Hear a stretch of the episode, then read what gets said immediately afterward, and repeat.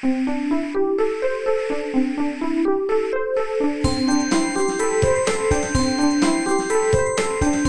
速中文，Slow Chinese。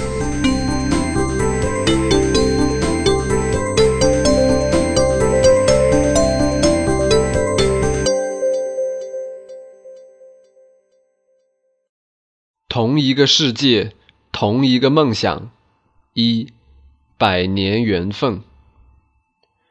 二零零八年夏天，全世界把目光聚集在中国北京。这是奥林匹克运动会第一次来到中国，来到古老的长城脚下。这十六天的辉煌，是全体中国人的骄傲。所有人为之疯狂。奥林匹克运动会，简称奥运会，一百多年前，它就和中国结下了缘分。当举办第一届现代奥运会的时候，奥运会的组织委员会向当时的清朝政府发出了邀请。由于清朝政府忙于处理国内的危机，对于参加比赛没有兴趣，于是中国人第一次参加奥运会的机会就被错过了。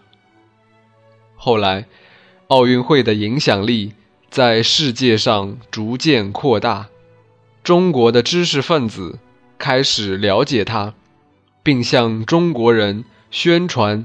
这个伟大的体育比赛，随着封建王朝的堕落，封闭的思想开始解放，人们的视野变得开阔，中国人开始接触奥运会，并有计划地开始组织奥运队伍。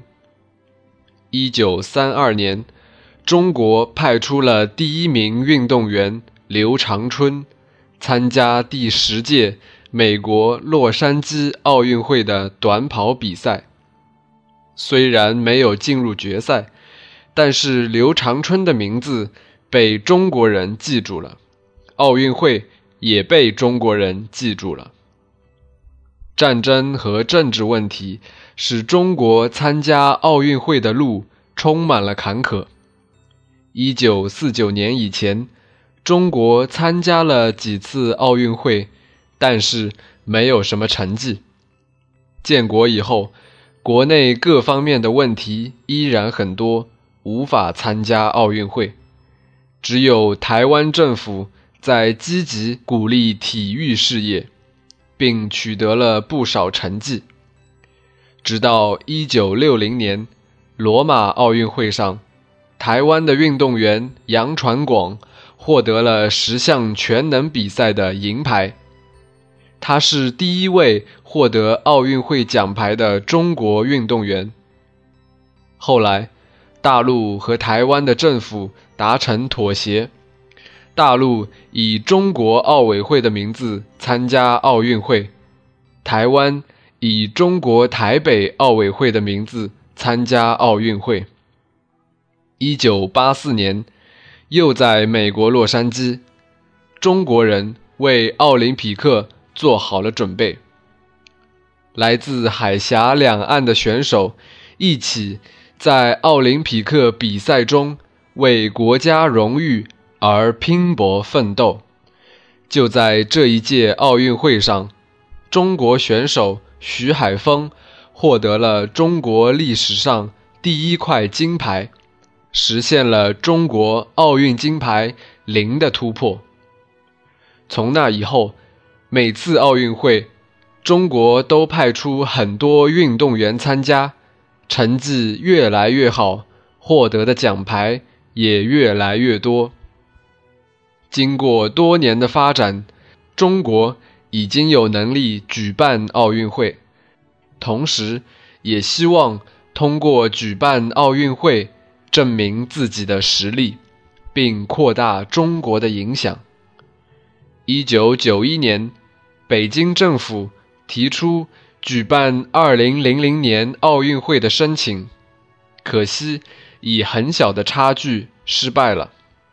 一九九九年，北京再次申请举办奥运会，终于获得了举办二零零八年奥运会的机会。当国际奥委会主席萨马兰奇说出“北京”两个字的时候，全中国都沸腾了，人们互相拥抱，喜极而泣，举着国旗跑上街头，和所有人一起庆祝这个胜利。奥林匹克还有一步之遥。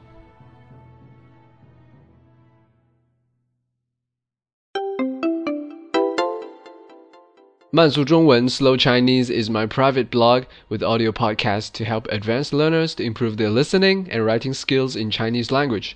I'm Xin Yuwen from China. If you have any question about China, for example, Chinese culture and history, or just want to figure out some phenomenon to understand China better, or would like to know more about the life of modern Chinese, please let me know.